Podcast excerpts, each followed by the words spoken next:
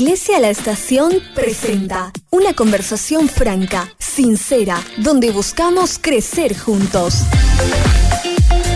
Aquí inicia Vida Positiva con el pastor Miguel Gil.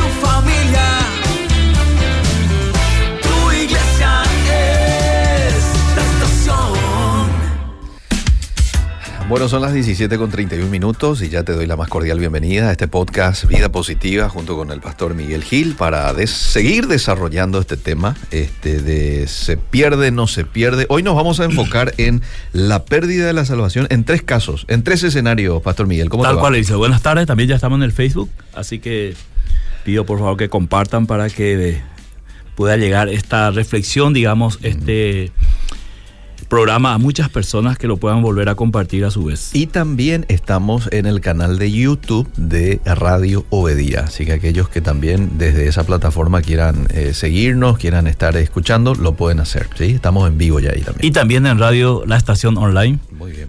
para aquellos que quieran escuchar este de esa plataforma. Muy bien. Bien, Eliseo, recapitulando un poco, eh, dijimos que esta pregunta, ¿se pierde o no la salvación? Es una pregunta antigua. Mm, Por lo cual, lo correcto es preguntarnos quién es salvo. Hablamos de la seguridad de salvación independientemente de lo que uno crea. Sí. La Biblia afirma que la salvación es segura porque es de Dios.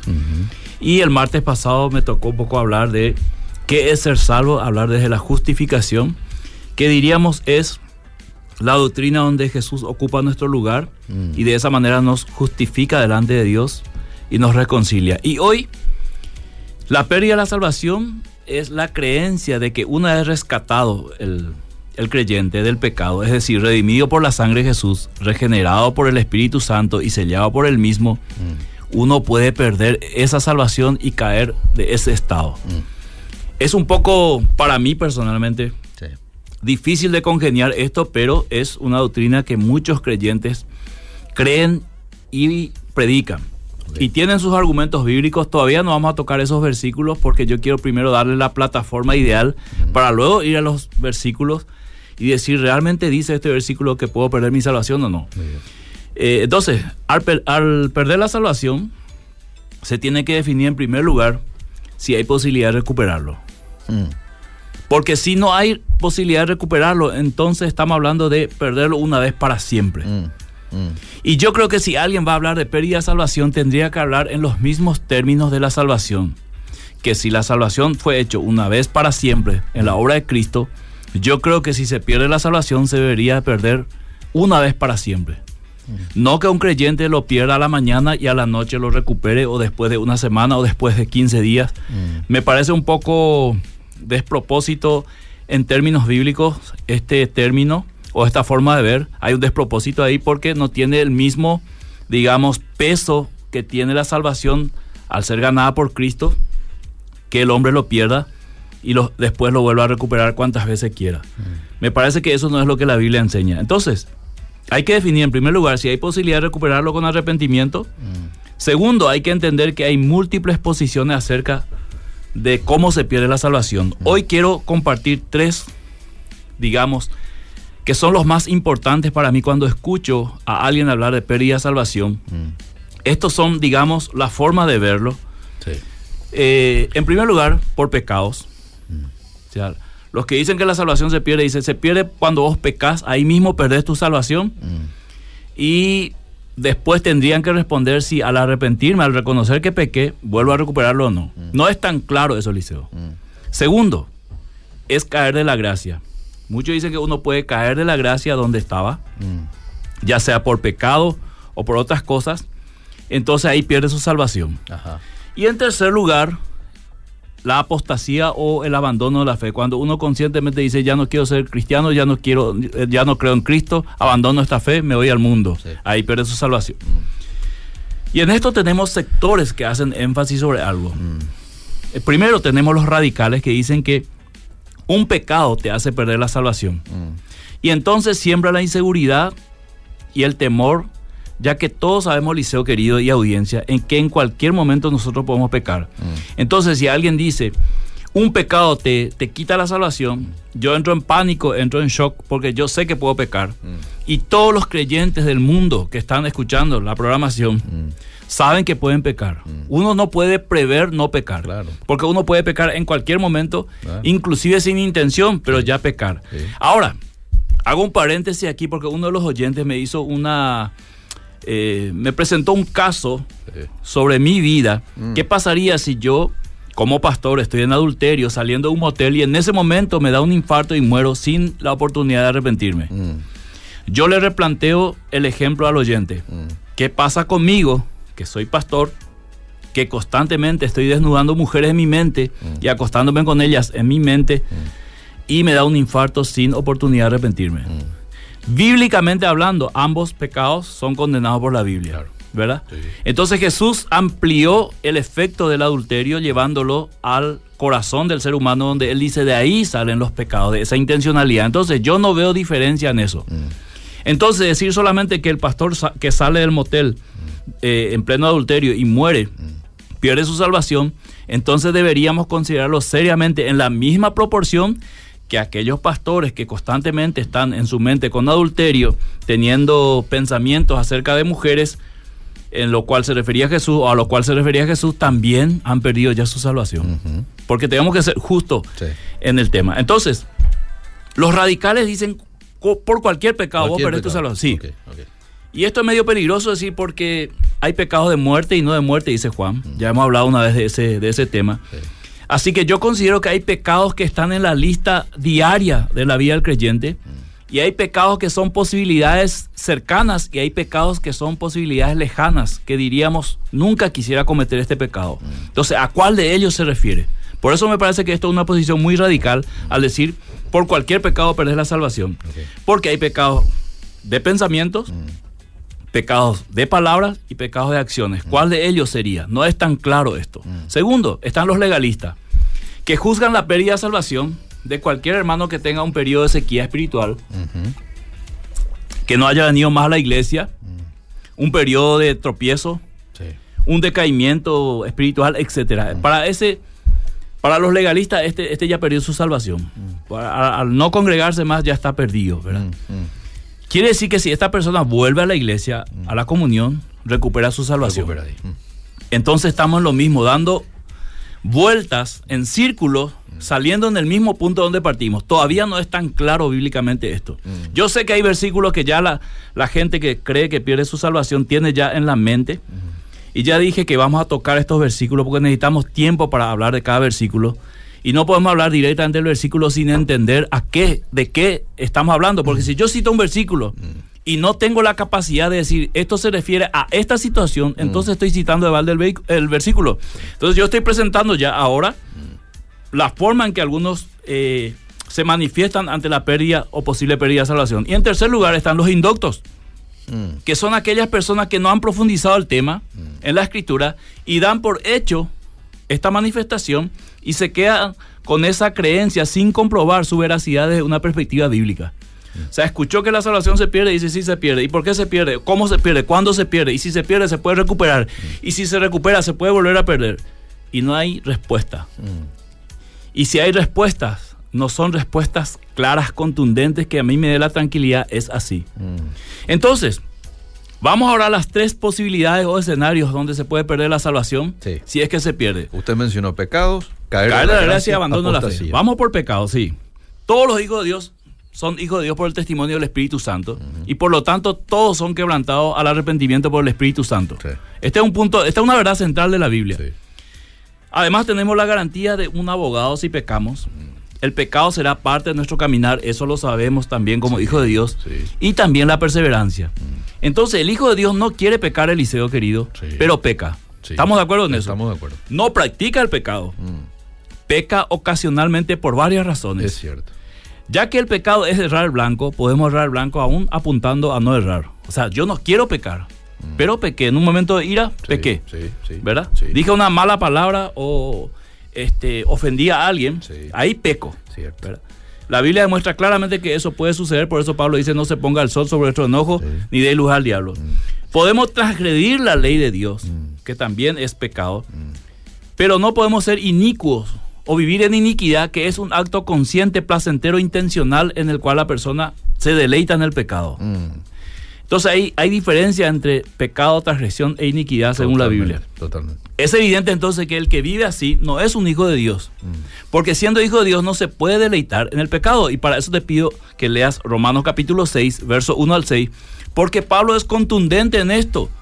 Y si esto nosotros lo entendemos así como Pablo quiere que lo entendamos, es difícil encontrar un hijo de Dios regenerado por el Espíritu Santo deleitándose en el pecado. Es cierto. Ni Sí. siquiera teniendo un mínimo de conciencia, de arrepentimiento, ni de pesar, Mm. ni mucho menos la intención de salir de ahí. Sí. Entonces, dice Romanos capítulo 6. ¿Qué pues diremos? ¿Perseveraremos en el pecado para que la gracia abunde? En ninguna manera. Porque los que hemos muerto al pecado, ¿cómo viviremos aún en él? ¿O no sabéis que todos los que hemos sido bautizados en Cristo Jesús hemos sido bautizados en su muerte? Porque somos sepultados juntamente con Él para muerte por el bautismo, a fin de que, como Cristo resucitó de los muertos por la gloria del Padre, así también nosotros andemos en vida nueva. Porque si fuimos plantados juntamente con Él en la semejanza de su muerte, así también lo seremos en la de su resurrección. Sabiendo esto que nuestro viejo hombre fue crucificado juntamente con Él para que el cuerpo del pecado sea destruido, a fin de que no sirvamos más al pecado. Clarito. Sí. ¿Verdad? Es, es un estado en el cual nosotros salimos de esa vida pecaminosa, de esa esclavitud, y por la obra de Cristo y por el bautismo en Él, ya sea en el bautismo espiritual y en aguas, nosotros morimos con Él y resucitamos para una vida nueva, Ajá. una vida transformada. Que no es una cosa menor saber que esa vida es producida por el Espíritu.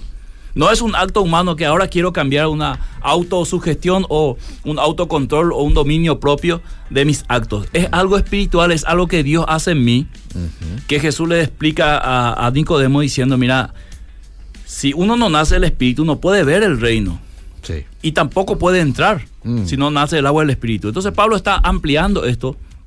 Entonces en esta condición, ¿cómo es que una persona se deleitaría y viviría en pecado? Ya que Pablo dice, vamos a pecar para que esta gracia que fue derramada sobre nosotros abunde. De ninguna manera. Mm. O sea, es imposible que un hijo de Dios piense de esa manera y viva de esa manera.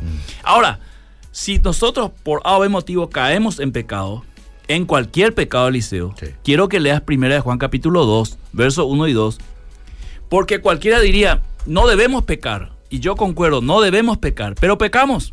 Sí. Y todos los oyentes y los que están en el Facebook viendo ahora en directo Sí. pueden asentar la cabeza Ah. diciendo, sí, todos pecamos. Porque es una verdad. Sí. Es una verdad bíblica, es una verdad espiritual, es una verdad práctica. Ajá.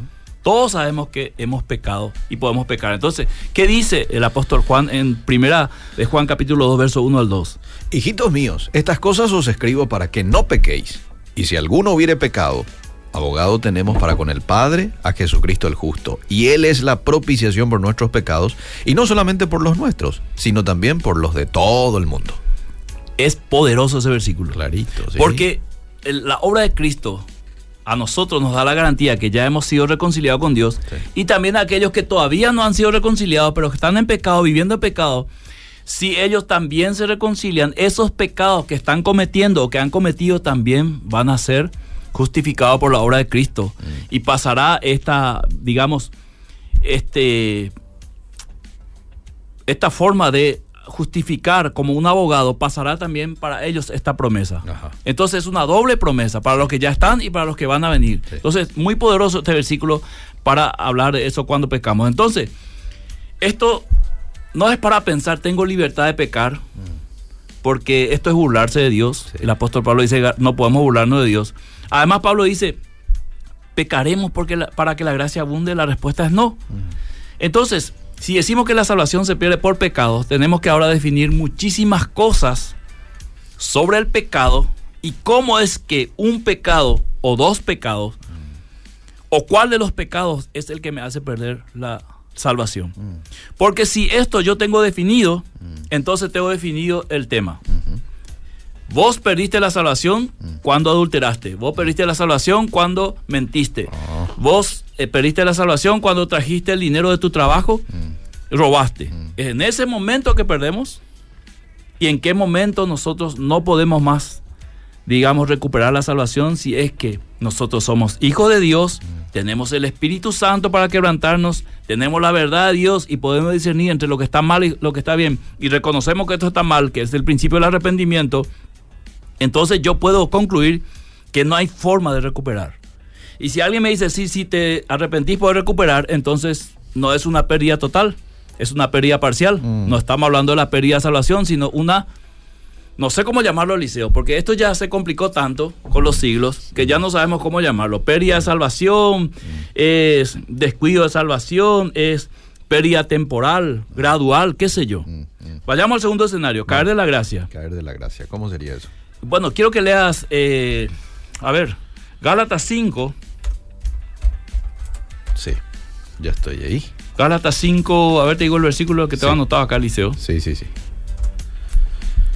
A ver, a ver, lee, lee- lee el 1, así vas a entender mejor. Estad pues firmes. Sí. Estad pues firmes en la libertad con que Cristo os hizo libres y no estéis otra vez sujetos al yugo de esclavitud. Sí. Yo, Pablo, os digo que si os circuncidáis, de nada os aprovechará Cristo. Y otra vez testifico a todo hombre que se circuncida, que está obligado a guardar toda la ley. De Cristo os desligasteis, Ahí está. los que por la ley os justificáis, de la gracia habéis caído. Si nosotros vemos el contexto en el cual Pablo está escribiendo, está escribiendo a los hermanos Sí. y está hablando de volver a la ley de Moisés Ah, como una forma de justificarse delante de Dios, diciendo yo me circuncido, entonces por eso soy salvo, que es lo que enseñan los judaizantes y fue el problema mayor de Pablo en algunas iglesias. Entonces, si miramos este contexto, Mm, En ese sentido, Claro. es de la gracia caíste. Claro, porque, porque es a través de la ahora. ley, claro, porque al, al- al ir por la ley de Moisés, Sí, ¿verdad? sí, Entonces yo no necesito de Cristo. Yo me justifico porque soy circuncidado por guardar la ley de Moisés. Entonces lo que Pablo está diciendo a los hermanos es que se han caído de la gracia en este sentido, es una forma literaria de expresarse, ¿verdad? Entonces, caer de la gracia no es estar en pecado ni precisamente perder la salvación. Es peligroso hacer una doctrina de un único versículo, ¿verdad? Y pero aún eh, una parte que un verso que precisamente lo que está ocurriendo es otra cosa. Entonces, nosotros podemos notar que las palabras de Pablo está hablando a personas que han caído de la gracia por apoyarse en la ley de Moisés, que es una batalla de que los hermanos que habían recibido la gracia, venían los judaizantes y le enseñaban, no, ustedes tienen que igual circuncidarse si no no van a ser salvos. Entonces muchos optaron por circuncidarse. Entonces Pablo está diciendo, ustedes lo que están haciendo es una forma de decirle, una forma de exagerar de manera eh, verdadera. Ustedes lo que están haciendo en pocas palabras es caerse de la gracia que ya les fue otorgada. Entonces es una afirmación que asegura que una persona eh, puede caer de esta gracia apoyado en la ley. Entonces, ¿cuál es este punto, querido Eliseo? Eh, conectado a todo el capítulo eh, y al libro de Gálatas, donde se ve claramente que la- los hijos de Abraham son aquellos que son de la fe, y hace una alusión a los hijos de la esclava, los que están bajo la ley, para decir realmente que nosotros a través de la fe nos liberamos de la ley, no necesitamos seguir las, digamos, las prácticas que seguía Israel en el Antiguo Testamento. Sí. Entonces, hay que entender que esta lucha de Pablo contra la corriente judaizante se equiparaba a esto de la ley y la gracia. Mm. O sea, él hablaba en términos de gracia a través de Cristo, de su obra, y en términos de ley, ¿verdad? A través de la obra de los judaizantes que querían imponer en la vida de los hermanos. Entonces, digamos que es un llamado a depender de la gracia, lo que Pablo está haciendo a los hermanos, y no depender de la, de la ley, mostrándole la otra cara de la moneda que eso significa. Entonces, querido Eliseo, Sí. está claro que es una advertencia de vivir sujeto a algo que es imposible de cumplir totalmente como es la ley.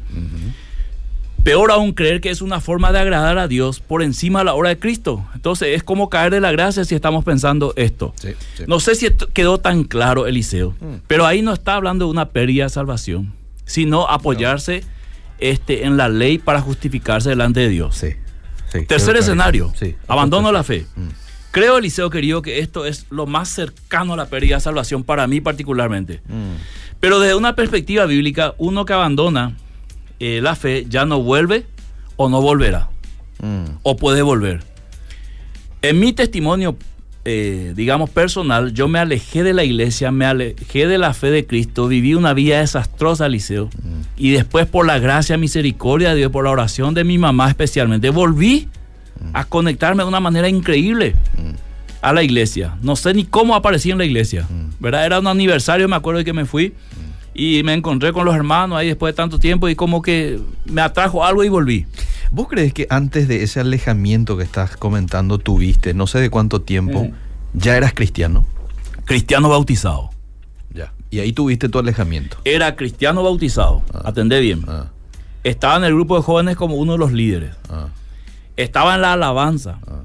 Eliseo. O sea, no era alguien que desconocía lo que era el tema de la iglesia. Había estado en discipulado, había estudiado SEAN, el famoso estudio teológico que muchos se van a acordar. Había estudiado vida abundante. Ah. O sea, no era alguien que no conocía. Pero se dio esto. Y yo sé que esto se da en miles de creyentes que se alejan, después vuelven. Inclusive en la cárcel he encontrado hermanos que se alejaron de la iglesia, cayeron en la delincuencia, se fueron a la cárcel, se reconciliaron con Dios y hoy son pastores. Mm. Sí. Así que esto no, no sé en qué momento se da, Liceo. Mm. Ahora,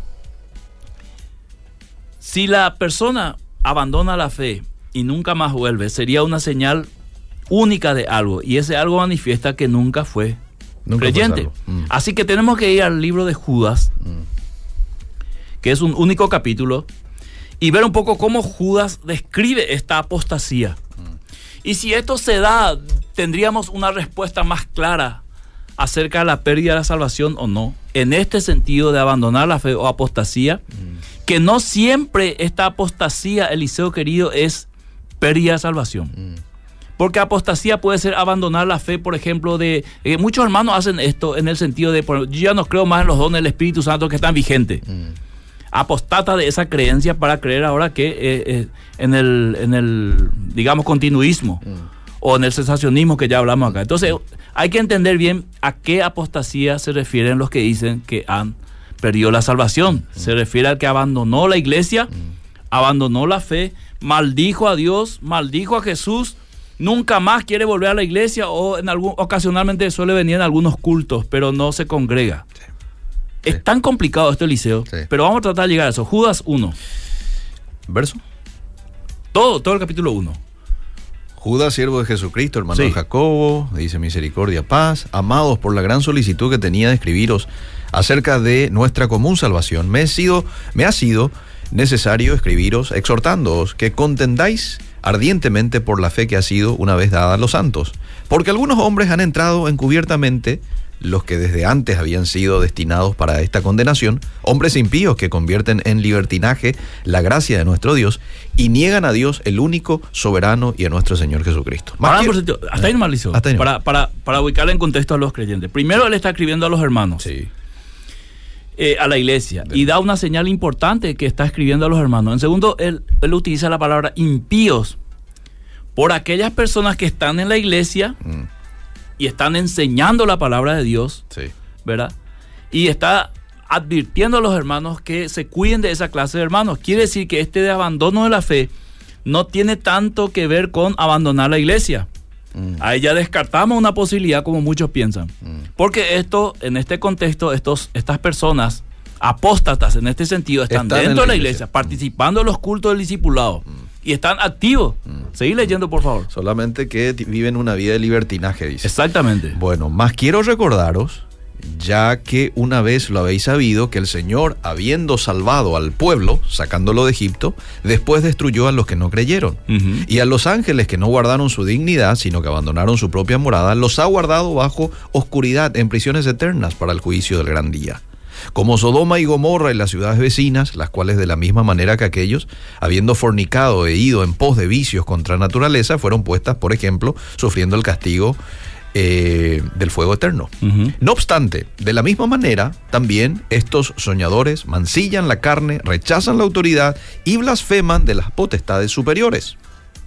Pero cuando el, ar- el arcángel Miguel contendía con el diablo, disputando con él por el cuerpo de Moisés, no se atrevió a proferir juicio de maldición contra él, sino que dijo, el Señor te reprenda. ¿Sigo leyendo el 10? Sí, el 10. Pero atender ahora la- la- las calificaciones que le da Judas, que ya le dio, algunos ya leíste, Sí. pero para ir lentamente entendiendo. Pero estos, blasfeman de cuantas cosas no conocen y en las que por naturaleza conocen, se corrompen con animales irracionales. Hay de ellos, porque han seguido el camino de Caín y se lanzaron por lucro en el error de Balaán y perecieron en la contradicción de Coré. Estos son manchas en vuestros ágapes, que comiendo impúdicamente con vosotros se apacientan a sí mismos. Nubes sin agua llevados acá para allá por los vientos, árboles, dice. eh, fieras ondas del mar que espuman su propia vergüenza, estrellas errantes para los cuales está reservada eternamente la oscuridad de las tinieblas. De estos también profetizó Enoch. eh, para hacer, he aquí vino el Señor con sus santas decenas de millares para hacer juicio contra ellos y dejar convictos a todos los impíos de todas sus obras impías que han hecho impíamente y de todas las cosas duras que los pecadores impíos han hablado contra él. Estos son murmuradores, Ujú. querellosos, que andan según sus propios deseos, cuya boca habla cosas infladas, adulando a las personas para sacar provecho. Seguimos. Pero vosotros, amados, tened memoria de las palabras que antes fueron dichas por los apóstoles de nuestro Señor Jesucristo, los cuales os, de- os decían, en el postrer tiempo habrá burladores que andarán según sus malvados deseos. Estos son los que causan divisiones, los sensuales que no tienen al Espíritu. Repetí esa parte, Eliseo. Los sensuales que no tienen al que Espíritu. no tienen al Espíritu Santo. Pero vosotros, amados, edificándoos sobre vuestra santísima fe, orando en el Espíritu Santo, conservaos en el amor de Dios, esperando la misericordia de nuestro Señor Jesucristo para vida eterna. A algunos que dudan, convencedlos. A otros, salvad, arrebatándolos del fuego. Y de otros, tened misericordia con temor, aborreciendo aún Versículo 24, Eliseo. Ahora. Y a aquel que es poderoso para guardaros sin caída y presentaros sin mancha delante de su gloria con gran alegría. Al único y sabio Dios, nuestro Señor, Salvador, sea gloria y majestad. Amén. Entonces es clarito que en este sentido los apóstatas nunca fueron de la fe Mm, y manifestaron esta apostasía justamente para entender, como dice el apóstol Juan después en, en su carta, que nunca fue parte de del rebaño, Mm. porque primero no tenían al Espíritu Santo. La pregunta es qué hacían esto enseñando en la iglesia. Y di- hay una profecía hasta hoy que es- está vigente que dice que falsos maestros y burladores y esta clase de personas en- estarían en la iglesia enseñando, mm, pero que no tendrían esta conversión, esta regeneración, porque si lo tuviesen, enseñarían totalmente otra cosa. Pero enseñan y engañan y que esto está profetizado para que pueda verse después el contraste entre aquellos nacidos de nuevo y aquellos no, como el trigo y la cizaña. Sí. Entonces es evidente que el Señor permite esto mm. para garantizar los que son salvos y los que no son salvos. Pero también le dice una cosa acá, pastor. Sí. Conservaos en el amor de Dios. Claro, claro. Y también hace una, una aclaración importante. Estos no tienen el Espíritu, pero ustedes oran o oren a través del Espíritu, diciendo ustedes sí tienen el Espíritu para orar. Luego Pablo dice en Romanos, creo que el Espíritu mismo nos ayuda a orar. Entonces, eh, es claro, Eliseo, que podemos ver esto en, el, en la carta de Pablo a Tito. Mm. A ver si te digo dónde está el versículo. Decime. Tito capítulo 1, versos 15 y 16, donde dice las mismas cosas en otras palabras. 15 al 16. Ujú. Dice, todas las cosas son puras para los puros, mas para los corrompidos e incrédulos nada les es puro, pues hasta su mente y su conciencia están corrompidas. Atendé ahora lo que dice. Profesan conocer a Dios, pero con los hechos lo niegan, siendo abominables y rebeldes, reprobados en cuanto a toda buena obra. Entonces, Pablo dice, estos profesan una fe, claro, podemos profesar fe, pero los frutos, como decía Jesús, un árbol malo no puede dar buenos frutos y viceversa. Mm. Evidentemente que en algún momento va a dejar claro que estas personas nunca tuvieron la regeneración del Espíritu Santo y que son lo contrario a lo que este, es una persona regenerada por el Espíritu Santo. Entonces, cuando hablamos de abandonar la fe, estamos hablando de alguien que verdaderamente cree que abandona o que alguien que nunca creyó y se manifiesta luego en dejar una fe que nunca abrazó. Y paro aquí, Eliseo, para dar lugar a la audiencia, pero estamos hablando de los tres escenarios posibles y te das cuenta que en ninguno de los tres es claro el tema. Bien. No es claro, o sea, aquel que se mueve en los tres escenarios de pérdida de salvación no sabe exactamente cómo, cuándo y dónde perdió. Muy bien, muy bien. Eh, a ver, a ver, a ver, a ver. Hay muchísimos mensajes. Voy por los del Facebook primero. Vamos a prioridad los del Facebook. Néstor Damián dice, Pastor, te estoy diciendo aquí por Facebook, desde Ciudad del Este, Paraguay. Alfredo dice, fabuloso el tema desarrollándose, caer de la gracia. Muchos no aceptan que por cualquier pecado se pierda. Pero sí, en el caso de aquellos verdaderos cristianos que no guardan su comunión y paulatinamente se van yendo al mundo, lo que se plantea es que si en ese estado de apartamiento muere, ¿va o no al cielo? Dice él. Buena pregunta. Por eh, omitir hacer lo bueno ya es pecado. Ya es pecado, sí. El saber hacer lo bueno y no lo, ha- no lo haces ya es pecado, dice. Eh, Miriam dice, buenas tardes, Pastor Miguel, solo quiero decirles que cuando llegue la semana, solo quiero que llegue martes para escuchar las enseñanzas del pastor. Saludos de limpio, tu fiel oyente. Gracias. Si la salvación se pierde por los pecados, entonces en vano murió Jesús, dice Rema. Pastor Miguel le hice una pregunta. Cuando una persona va a la iglesia y pasa adelante y recibe al Señor Jesús en su corazón y luego no se congrega, ¿es pio salvo esa persona? Gracias por enseñarnos. Difícil de res- resolver esas preguntas, Eliseo, porque como es algo espiritual que ocurre dentro de la persona, es una obra del Espíritu Santo, yo creo que el fruto que más adelante muestre nos responderá a eso. Porque una persona sí puede pasar y después no congregarse y después de dos meses sentir la necesidad de irse y se va. O sea, no podemos nosotros siempre hacer matemáticamente las cosas de una obra espiritual que algunas veces es un misterio, que ni el propio Nicodemo, siendo maestro de Israel, lo entendía. Porque Jesús le habló en ese sentido. Es una obra espiritual que no sabe qué está pasando en el corazón, la mente de la persona. Solo Dios sabe. Pero los frutos seguramente sí o sí responderán a esa pregunta. Bueno, una consulta. eh, ¿Y el hijo pródigo que nos enseña?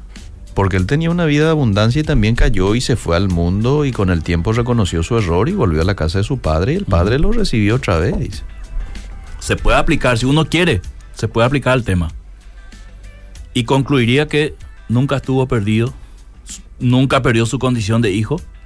Siempre el padre le esperó. Si, si alguien quiere aplicar al tema, lo puede aplicar y va a concluir esto. ¿Te puedo hacer un planteamiento? Lo, lo que me va a decir el oyente ahora es, ¿y si moría ahí en el acto de- Exacto, exacto, Y exacto. es una pregunta difícil responder, Ah. pero no murió pues. Bueno, pero la Biblia pues entonces te quiere enseñar algo, no especular con algo. La Biblia cuando da una enseñanza no especula con lo que no está, te enseña con lo que está y para eso crea esa situación para decirte esto es lo que te quiero enseñar. Pero ayúdame a resolver. Te hago un- siguiente planteamiento, que es el caso de a- algunos. Sí. 20 años una persona estuvo firme en su fe. No hay duda que esta persona es cristiano. Sí. Por su fruto, por el amor, por santidad, por todo. 20 años. Al cabo de 20 años, vamos a suponer pasa por una experiencia que lo desanima con su esposa, le es infiel, esto lo desanima y se va al mundo Sí. A cometer todo tipo de, de- de- de impureza por una situación, por un desánimo del momento. Eh, de los 20 años que fue cristiano, ahora solamente un año va y comete, pero de manera vil, todos los pecados, Sí. ¿verdad? Por- Porque estaba mal. En ese interín muere. Mm. Y la Biblia también es clara que ningún fornicario, Sí. ningún adúltero, ningún borracho, ¿verdad? Y esta persona, por lo que pasó, estaba viviendo en, en- pecado, ¿verdad? Después de 20 años haber sido cristiano. Ahí, Pigo, no... eh, ¿Cómo resolvemos una cuestión como esa, mi querido pastor? Buena pregunta, Eliseo. Hay que ir a la Biblia, a las partes más fuertes de la Biblia que responde eso. Y esa es la justificación, querido Eliseo. Ahora cualquiera diría, entonces yo me puedo ir a fornicar, adulterar, total, igual soy salvo. No es esa la intención de la Biblia al hablarnos de justificación. Pero evidentemente si una persona fue regenerada por Cristo, fue sellada por el Espíritu Santo y tiene un periodo de caída, seguramente Dios va a someterlo en una disciplina que es lo que dice Hebreo, que todo aquel que recibió como hijo cae en una disciplina. Luego Pablo dice a los corintios que el fundamento está puesto, el cual es Jesucristo, pero muchos van a construir sobre esto oro, plata, madera, enojarasca, y el, el, toda su obra por el fuego será aprobado. Mm. Si bien habrá pérdida, dice, pero él será salvo. Creo que está en 1 Corintios 3, eso sí puede buscar. Eh, si bien él, eh, habrá pérdidas, pero él será salvo. Y luego en 1 Corintios 5 habla de un caso específico de inmoralidad juzgado por Pablo, que pide a este eh, que se metía con la madera hasta que lo echen de la iglesia. Sí, sí, sí. ¿Y cuál era el objetivo de Pablo al echarle? Ah.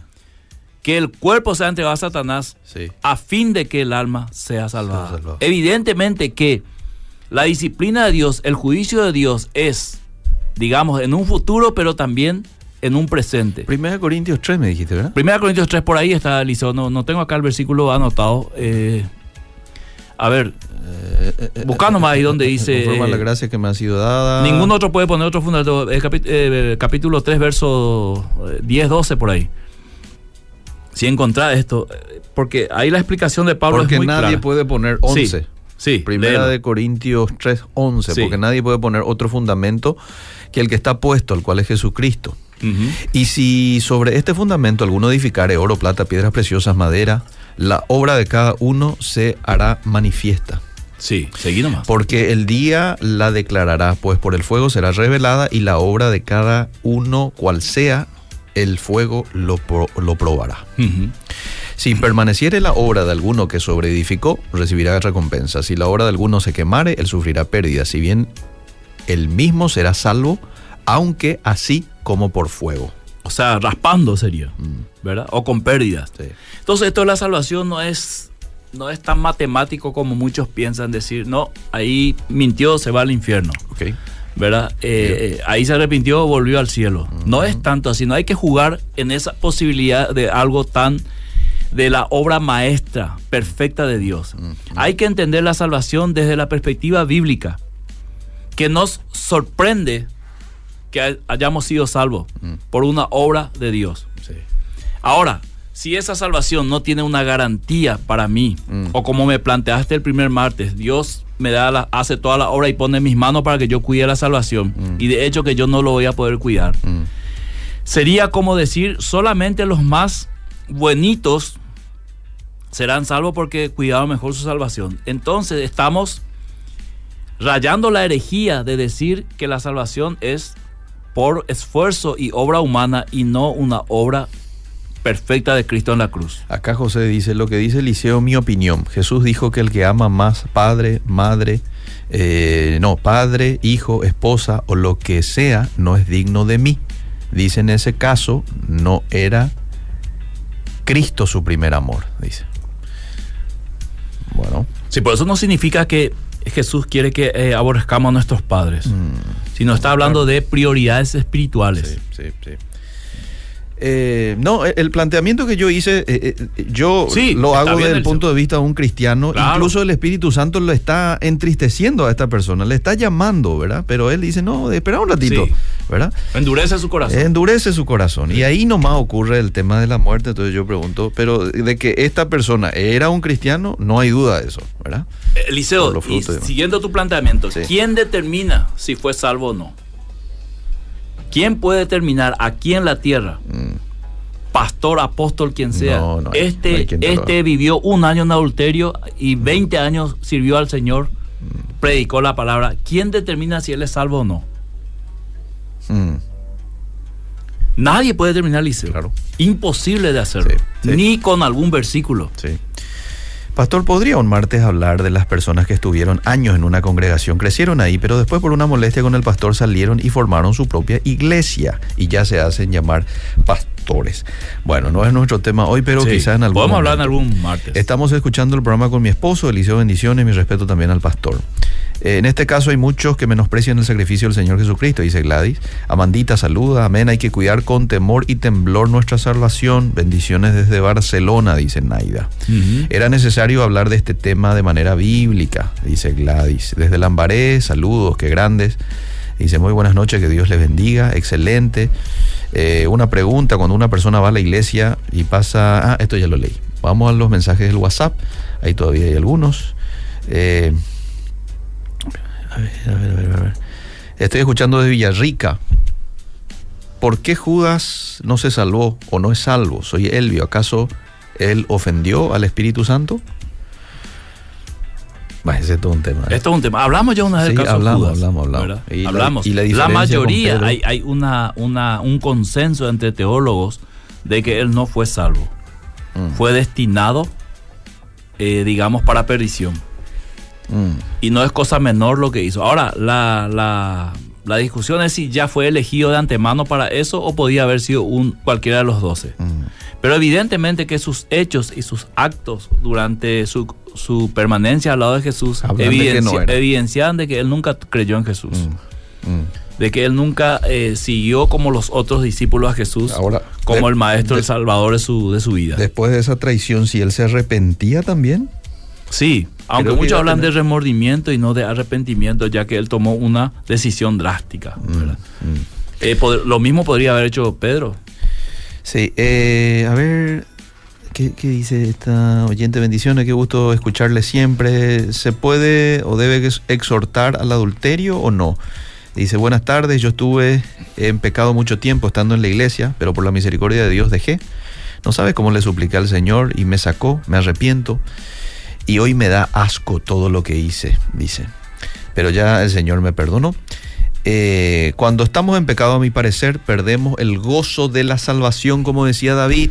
Entonces Que nos es otro arrepentimos. tema. Es otro tema. Sí. Entonces nos arrepentimos y volvemos a los brazos de papá. Terrenalmente hablando, si mi hijo peca o falla, no deja de ser mi hijo. Sí. Hay un ejemplo en la Biblia, Eliseo. Sí. Eh, Moisés saca a, a- a Israel de Egipto, hace todo bien y desobedece una orden del Señor y por esa razón él no entra a la tierra prometida. Sí.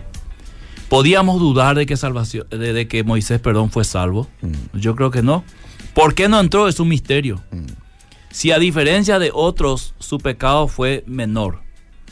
¿Qué nos quiere enseñar la Biblia con ese, con ese episodio de que Moisés vio de lejos la tierra pro- prometida y no entró? Mm, ¿Verdad? mm. O sea, son cuestiones misteriosas de Dios, Sí. pero yo no puedo dudar bajo ningún sentido de que Moisés fue salvo porque luego es nombrado por Cristo, expuesto en la galería de la fe. Sí. Entonces no podemos nosotros jugar con la salvación de nadie diciendo, vos no venís a la iglesia un mes, ya vos sos un incrédulo, un no sellado, un no regenerado. Claro. Perdiste la salvación, está fuera del libro de la vida. No me corresponde hacer eso a mí. Es difícil, yo no me atrevería a hacer eso. Sí, sí, cierto. La salvación viene con un cambio de naturaleza, dice Freddy. Así como el pez no puede eh, posar en la rama de un árbol y de igual manera el ave vivir bajo el agua, porque su naturaleza no le permite, de igual manera el nacido de nuevo con su nueva naturaleza ya no puede ser hijo de ira. Por eso Pablo dice que ya no somos hijos de ira, somos hijos nacidos de nuevo. Una Sí. clara explicación Jesús le dio a Nicodemo. El hijo nunca deja de ser hijo, independientemente del lugar donde esté, siempre será hijo, dice Freddy. Muy bien. Le estoy viendo por Facebook. Eh, Pastor Miguel dice muchas bendiciones y hacen consejería. En su iglesia hacen consejería. sí, sí. Bueno, Ju- eh, Judas, eh, bendiciones. Judas, estando colgado, pudo haber pedido perdón y ser salvo. Sí, Bueno. nadie, es- nadie puede garantizar, Eliseo, Sí. esto, Sí. de que él ahí no haya pedido perdón. Mm. Pero la Biblia no registra eso. Claro. Inclusive después de su muerte, los apóstoles le siguen llamando hijo de perdición. Sí. Sí. O sea, todo es un misterio, ¿verdad? Pero aquí estamos hablando, eso ocurrió antes de la muerte de Cristo.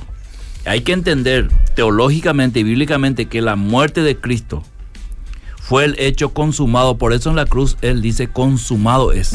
Había pagado la culpa, había justificado al ser humano. Sí. Y al resucitar había vencido la muerte, había anulado los decretos y abre la posibilidad, el velo se, se rasga en dos y ahora el- el- la persona puede ir hasta la presencia de Dios siendo Jesucristo el camino, la vida, la verdad. Entonces, esos son verdades teológicas muy profundas como para tenerlo así, Eliseo, de una manera tan liviana y jugar con eso, especular con eso. Yo, sinceramente, me parece que Dios es un Dios muy serio, su palabra es tan serio, que tengo temor de jugar con esas cosas. Porque si yo, digamos, tomo en forma liviana la obra de Cristo, entonces, ¿a qué salvación me estoy refiriendo? ¿Qué, ¿Qué, salvación lo que yo estoy ofreciendo al mundo pecador perdido? Sí. Una salvación que no es tan segura, una salvación que ni yo sé cómo funciona. Mm. Y yo hablo de la pérdida de salvación y me pregunta, ¿cuándo pierdo? Y no sé explicar bien cuándo pierdo. Mm.